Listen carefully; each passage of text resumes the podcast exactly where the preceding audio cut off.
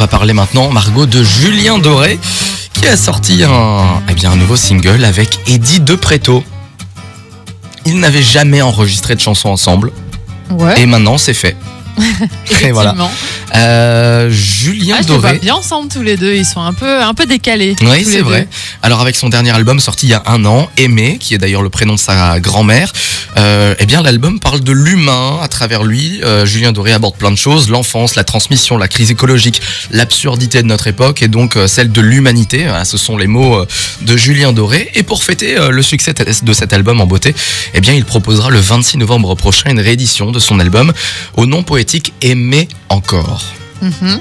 Neuf titres inédits et l'artiste euh, reversera l'intégralité de ses bénéfices à l'association Les Blues Roses qui apporte de la joie aux enfants hospitalisés et aux personnes âgées en EHPAD. Ah là là, c'est un type bien ce Julien Doré. Hein. Et ouais.